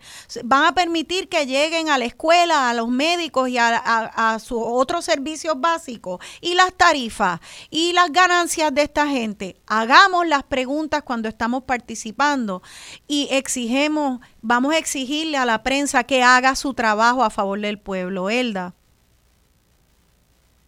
Ay, eh, tienes apagado el, parece que tienes apagado el micrófono. Ahora sí, que yo quería añadir que eventualmente estamos trabajando en una campaña que se, que va más directamente, ¿verdad? Eh, o va dirigida a quienes deciden, eh, gobernador, senadores, representantes, quienes toman las decisiones. Y una vez nosotros comencemos esa campaña, la mejor manera de, de, de los los y las demás puertorriqueñas solidarizarse es escribir, hacer llamadas a esos senadores y representantes, ¿verdad? Nosotros pues, esperamos poder dejarles eh, um, sacar como, como diríamos, como un script, como un, que, van a decir, pero sí. exigiendo, ajá, exigiendo pues una mejora en ese servicio. Además de que se ha declarado como un servicio esencial, porque nosotros como, como empezamos este eh, programa estableciendo que son cosas esenciales, son derechos humanos que no se le pueden negar a nadie. Todo eso nosotros lo recibimos por medio de transporte marítimo, lo cual indica que es un servicio esencial para nosotros y eso no está definido de ninguna manera en las leyes de Puerto Rico. Así que eso es un adelanto, una cosa que nosotros tenemos que insistir, que eso se, se defina como un servicio esencial para cuando la excusa sea que no hay fondo, que nosotros no creemos eso porque hay dinero para repartir a las compañías privadas, pero en grande, pero para dar servicio real no hay. Así que nosotros no nos tragamos el cuento de que no hay chavo. Muy bien. Pero cuando eso sea una excusa, al, eh, ser definido como un servicio esencial, pues entonces ellos tienen acceso a otros fondos. No sé si, ¿verdad? En, en, si el gobierno o, la estructura no mejora, seguirán votándolo en, decisiones mal hechas, pero por lo menos no pueden decir que es que no hay dinero o que la Junta no ha bajado el presupuesto, que eso era siempre eh, la excusa de Mara. Porque una vez está establecido como servicio esencial, pues no debe pasar eso. Déjame ver. Y otra cosa es que nosotros muchas veces, y esto nos pasa obviamente a los viequenses, que cuando no hay una emergencia, uno como que... Eh, como que le baja la intensidad, ¿verdad? Sí. Pero uno tiene siempre que estar informándose y cada uno de las y los puertorriqueños tiene que internalizar que Puerto Rico no es 100 por 35, que no es de Fajardo a Cabo Rojo, porque tú te montas a cualquier hora en un carro en Fajardo y aunque sea de madrugada llegas a Cabo Rojo, eso no nos pasa a nosotros. O sea, y, y, pasa con las emergencias en el hospital, porque yo sé que esto no es tema de transporte marítimo, pero es un transporte. O sea, ahora mismo las emergencias que puedan surgir en el hospital viajan por una avioneta regular, no es un avión ambulancia. Eso no, eso es un servicio esencial también, que haya una ambulancia aérea. Y mensualmente, y esto yo me enteré hace poco, mensualmente el gobierno le da dinero a Aeromed para darle servicio a la isla y Aeromed casi nunca llega a buscar un paciente. Tiene que ser una emergencia, pero exageradamente grande, para que un paciente se monte en Aeromed. Ese paciente lo que hacen es cogen una avioneta regular, le sacan unos asientos y meten la camilla y la mayor parte del tiempo ese paciente va solo sin enfermero porque no es una ambulancia. Esa, esa, es la cosa, ¿cómo puede ser que aquí se haya, se, el gobierno permita tanto pillaje a las compañías? Si se están, eh, se están contratando compañías para dar servicio y esa compañía se le paga y no da servicio, hay que quitarle el contrato. Entonces tenemos que, eh, eh, por eso es que hay que estar despiertos, porque, bueno, la pregunta eso es por corrupción, no se les quita por negligencia en algunos casos, pero por corrupción en otras. Porque ahí tiene que estar guisando a alguien, perdóneme, pues, una compañía que no están dando el servicio y no se les quita el contrato. ¿Qué es esto? ¿Qué consecuencias va a tener? Pues no va a tener consecuencias mientras nosotros estemos dormidas y dormidos, eh, con el sueño de, que, de que todo se va a arreglar, de que pues tenemos que estar despiertos y a veces estar despierto pues incomoda, pero al final es mucho mejor porque resuelve. Vamos a abrir las líneas al público que ya tenemos llamada. También voy a dar el teléfono aquí en Radio Isla. Es 787-292-1703. 292-1703 para hacer preguntas o comentarios para las compañeras de Vieques.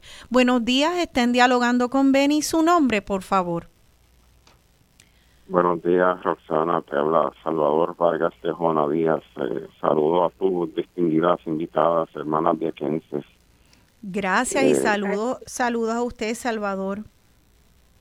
Mire, eh, esto que sucede eh, con los viequenses y en menor o eh, en mayor o menor grado eh, existe también a lo largo y a lo ancho de Puerto Rico también la isla grande porque cuando tú no eres tú eres pobre tú no tienes recursos económicos tú no tienes poder de convocatoria y realmente te ignoran ciertamente. Aquí hay quienes eh, lo, primero que quiero decir mire cuando cuando este que estaba siendo bombardeada por la marina y se estaba cometiendo ese crimen uno puede decir bueno, por lo menos esos eran extranjeros que no tienen absolutamente nada que ver con nosotros, ¿verdad? En Puerto Rico no tienen ningún afecto por Puerto Rico. Pero que lo estén haciendo personas que, que son hermanos y hermanas boricuas, ya eso es una cosa inaceptable. Entonces, yo, yo, yo estoy convencido de lo siguiente. Yo estoy convencido de que aquí hay mucho, eh, eh, o no, exclusivamente los anexionistas, que no le perdonan a los viequenses que hayan realizado la gesta de expulsar a la, a, la Marina de su territorio. Eso a mí no me cabe la menor duda y eso en mayor o menor grado, de una forma consciente o inconsciente, lo manifiestan. Porque no hay menor, no, tú, no, pues tú, no puedes eh, dudar que esa sea la razón motivadora de que sean tan negligentes con los hermanos viequenses. Hay soluciones a sus problemas, los tienen el, los, hermanos puertorriqueños de la Isla Grande, los tienen en sus manos y, tienen que dárselo por obligación. Y eso Gracias. va a venir. Gracias, mi Salvador. Gracias, Salvador, por, por llamar. Eh, fíjese, podemos tener muchas teorías. Yo creo que, que sin embargo, para ser justa, eh, no sé si ustedes están de acuerdo con esto, creo que es un hecho que en la historia de la lucha de Vieques, cuando se sacó a la Marina de Vieques, hubo muchos estadistas y anexionistas que se unieron a la, a la, a la lucha para sacar a la Marina de Vieques. Yo no quisiera fragmentar estos asuntos de derechos humanos porque es que no creo que favorece la causa. Yo creo que muchas personas estadistas y PNP este, se pueden solidarizar con esta causa y el llamado es a, a todo el mundo, a todas las personas, porque ¿cuántos PNP no hay en Vieques? Si de hecho el alcalde es PNP, eh, eh, perdóname, eh, ellos son los primeros, los PNP son los primeros que están padeciendo estos atropellos a, la, a, la, a los derechos humanos. Así que aquí de lo que trata también es de una injusticia económica y empezamos el segmento con una canción hermosa de, de Yo habito una tierra luz.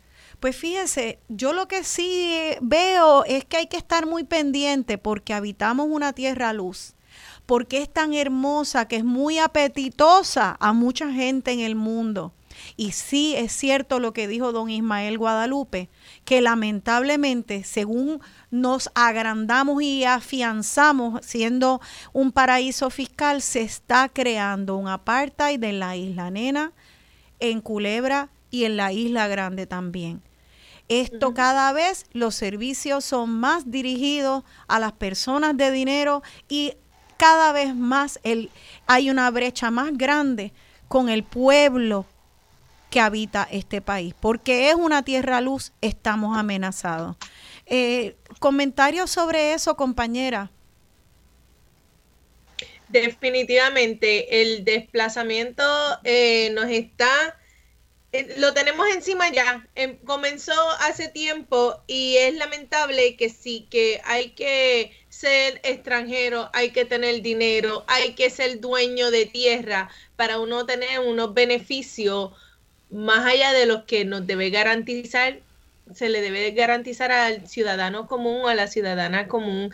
Realmente esto tenemos que en, los jóvenes y en los niños que están creciendo ahora, hay que aumentar esa autoestima nacional, esa autoestima de residente, esa autoestima de viequense, porque ellos son los que van a, permitir que sigan existiendo los viequenses, porque al son que vamos ahora mismo, los viequenses se tienen que ir a otro lugar a sobrevivir y ese espacio no lo ocupa otro viequense, ese espacio lo ocupa un extranjero y eso, o sea, eh, a mí me da muchísimo miedo. Y yo, quiero, y yo quiero también aquí hacer una nota aclaratoria que es muy importante. Esto no es un llamado xenofóbico.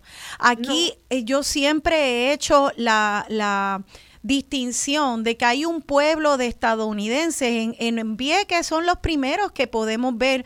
Mira a Robert Rabin, eh, Bob Rabin que ahora tiene cáncer a saberme si tiene cáncer por, por la contaminación, este, que, que fue una mente eh, estratégica que ayudó a, a organizar la lucha contra la Marina de Vieques y así lo han sido muchos estadounidenses. Esto no trata de que no vivan personas de otros países o de Estados Unidos entre nosotros.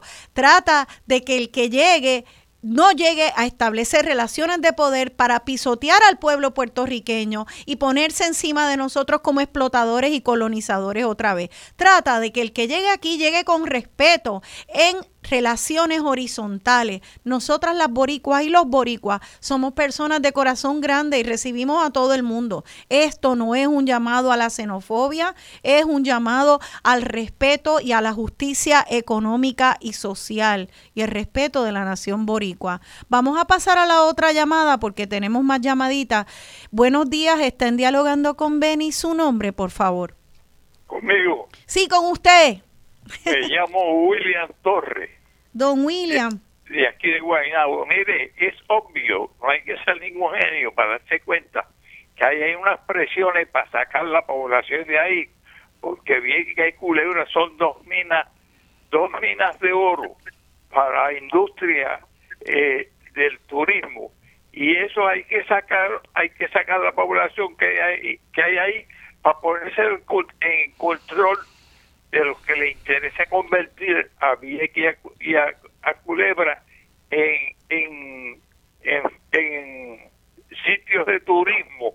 Y eso es una, eso es una gallinita de oro y, y no nos estamos dando cuenta que, que quieren sacar la población, cambiar la población, porque cuando yo vi desde que yo era niño, cuando la Marina quiso sacar de ahí yo fui testigo cuando la Marina votó de ahí medio mundo, le daban chavo una miseria y, los, y los votaban. Pero ahora el juego no es con la Marina, el juego ahora es con la industria, que son unos leones de, la, de, los, de los comerciantes de grande escala que quieren convertir a, a, esas dos islas en un, un sitio de, de explotarlo eh, en turismo. Gracias, don William. No hay que decir ningún genio, la cosa es buscar qué ángulos legales hay que se pueda poner un freno a esa poca vergüenza. Es una poca vergüenza, es un no al apartheid contra eh, Vieques, Culebra y Puerto Rico.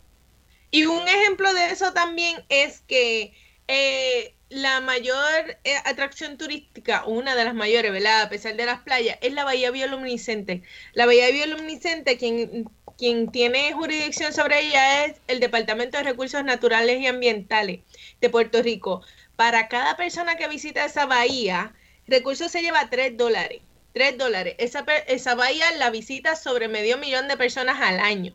¿Ok? En, en, no sé ahora en COVID, pero o sea, que multiplicar eso por 3 dólares ese dinero va al gobierno de Puerto Rico, específicamente a recursos naturales, y usted no se imagina cuántas personas tiene recursos naturales en Vieques trabajando, tiene tres que no dan abasto. Esas tres personas no tienen carro, no tienen lancha, no tienen jet ski, no tienen ni teléfono. Y todos esos millones van anualmente a recursos naturales. Así que nos está, o sea, podemos hablar de que el gobierno está hace tiempo llevándose dinero de Vieques. No es que nos están haciendo un favor con las lanchas, no es que ellos se llevan dinero. Con el con cada habitación que se alquila en Vieques, 7% va a turismo, 7%. Y de ese 7%, ¿cuánto regresa a Vieques? Tres fotos, en las revistas de, turismo y una persona que reparte información de turismo. Eso es lo que esos 7% regresa a Vieques. O sea que hace años que nos están llevando dinero de turismo. La colonia de la colonia. Vamos a pasar a la primera, a la próxima llamada. A ver si todavía está con nosotras. Eh, buenos días, estén dialogando con Beni. Su nombre, por favor. Muy buenos días, la señora Méndez. Buenos días, señora Méndez, bienvenida. Muchas gracias. Mire, yo veo esta situación en general. No solamente lo que está, es, eh, está pasando con todo Puerto Rico. Hay un diseño para privatizar el país. No solamente las instituciones, porque nos han abandonado salud, educación, este todo para ponerlo en manos de entes privados sin darle oportunidad ni ningún beneficio a los ciudadanos que viven y nacieron en Puerto Rico. Esto es un diseño total de privatizar a nuestra isla, incluyendo esas dos islas que están prácticamente abandonadas. Ahora, ¿qué vamos a hacer? ¿Cómo nos vamos a unir nuevamente? Para defender a Puerto Rico, para defender a nuestras dos islas, de todo ese avance de privatizarnos, de vendernos. Sí. Como, como si no tuviéramos ningún, como si nosotros no existiéramos y, y fuéramos los que verdaderamente tenemos derecho. No son los que vienen aquí a invertir, nosotros somos primero.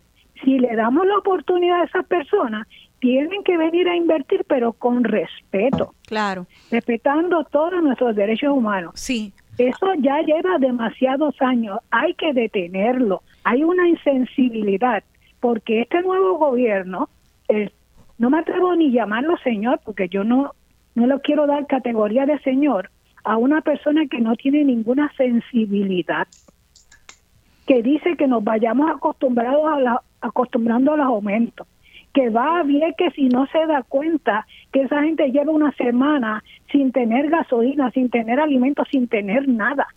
Así es. Es una persona sumamente insensible.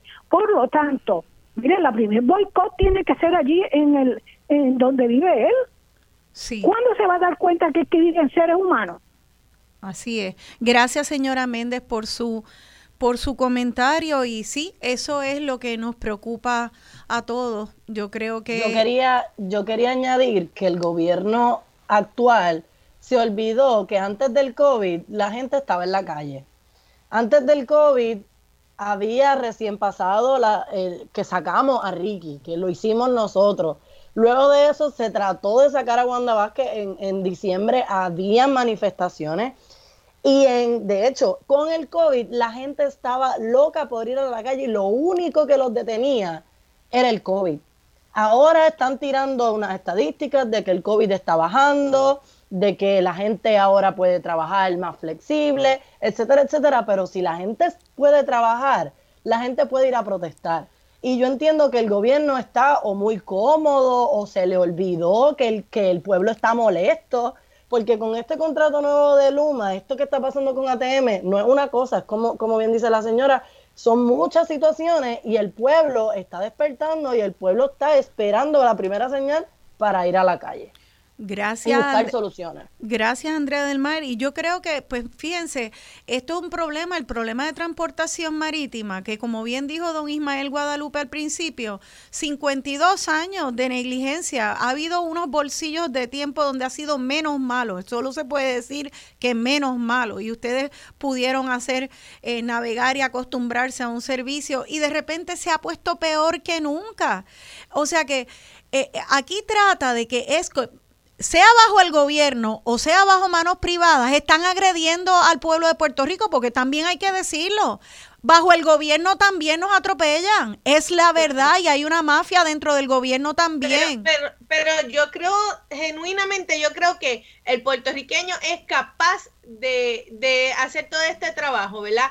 Pero que el plan es desmantelarlo, desacreditarlo, hacer que no funcione para que después nosotros mismos, porque es que caemos en ese juego, pedimos a grito, no, que la privaticen porque el gobierno no puede. Y ese, eso le, ellos lo han replicado por muchos lugares y nosotros seguimos cayendo en, ay no, que lo privaticen, porque eso es lo que pasa también. Y así, y así es, estrangulando, estrangulando, estrangulando el gobierno y haciendo y saqueando al gobierno y aplastando al pueblo desde el gobierno para luego entonces seguir eh, con una nueva forma y transformar la explotación eh, en, con nuevas caras. Bueno, compañeras, ya llegamos al final del programa. Les agradezco que hayan venido aquí, que sigan dando la lucha. Se nos quedó en el tintero este, hablar de la colmena cimarrona, pero sí, eh, lo que quiero también decirles es que aparte de esta lucha, están buscando soluciones y la colmena cimarrona eh, pone comida en las mesas de los viequenses, comida orgánica y ecológica, eh, como una respuesta a esa crisis de salud. Así que son muchas las propuestas que están trayendo los viequenses. Vamos a apoyarlas. Acuérdense de hacer las preguntas las preguntas que necesitamos hacerle a nuestro gobernante para asegurarnos que se defienden los derechos humanos de nuestro pueblo. Gracias familia, gracias también a las invitadas, a Ismaela Guadalupe, a Elda Guadalupe, Andrea del Mar Malavé.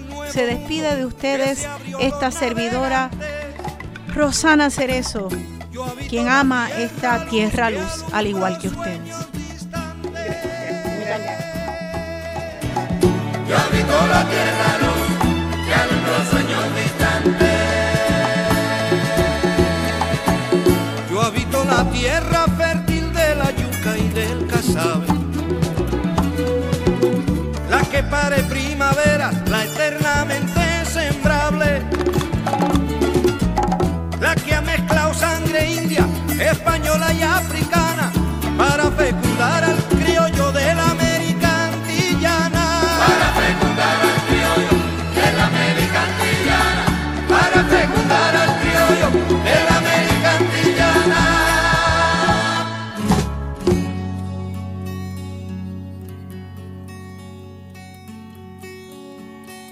Yo habito una tierra grande,